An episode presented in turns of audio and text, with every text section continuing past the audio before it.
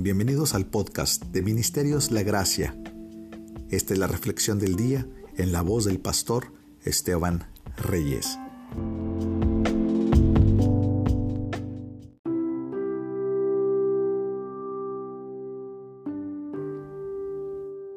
Y conozco bien sus penurias.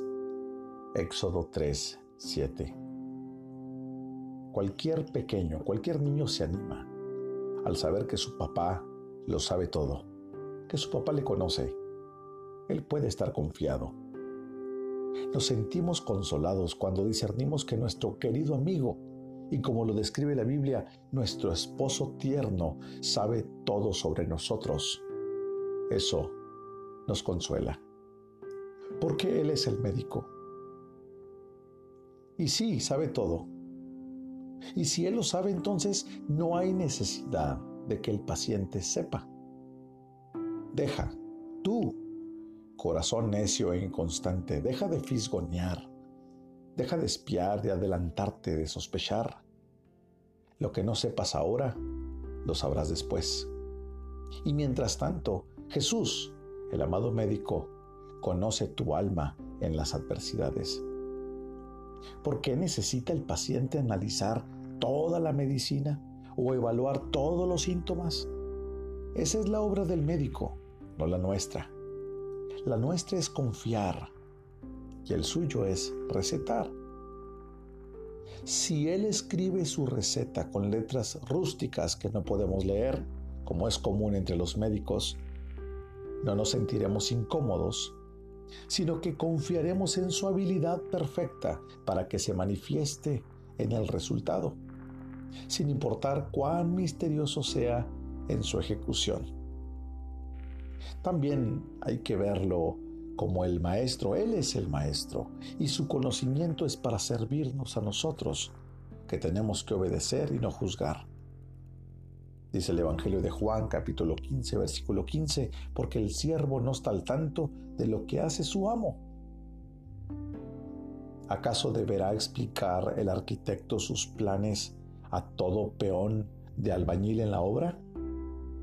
Si conoce su objetivo, ¿no es esto suficiente?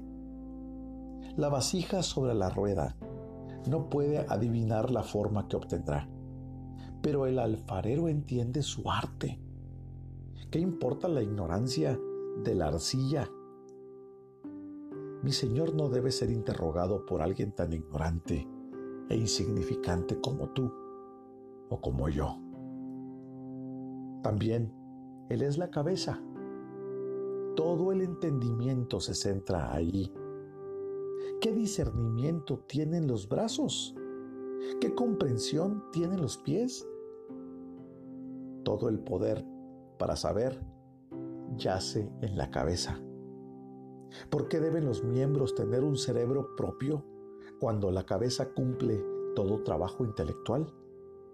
Aquí entonces debe el enfermo basar su consuelo en la enfermedad, no en que él mismo puede ver el fin, sino en que Jesús lo sabe todo. Ora conmigo en esta hora. Dulce Maestro, dulce Señor, te pedimos que seas para siempre, para nosotros, los ojos, que seas el alma, que seas la cabeza, y permítenos estar satisfechos solo con saber lo que tú desees revelarnos.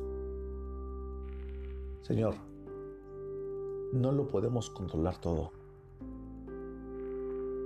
Somos seres impotentes.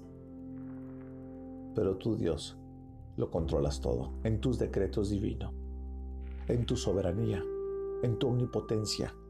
Todo está bajo tu control y no hay nada, Señor, que salga de tu control. Señor, ayúdanos a descansar en esa verdad. Nadie te da consejo a ti, Señor. Lo que tú haces es perfecto y trascendente.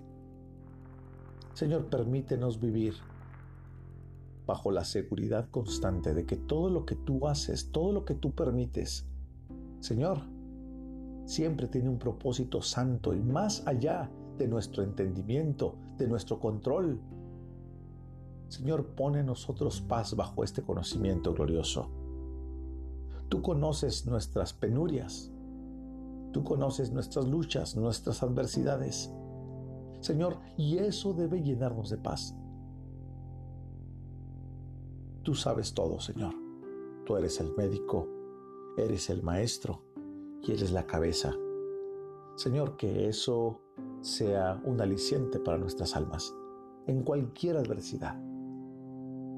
Te alabamos, Señor, te glorificamos. En el nombre de Jesús. Amén.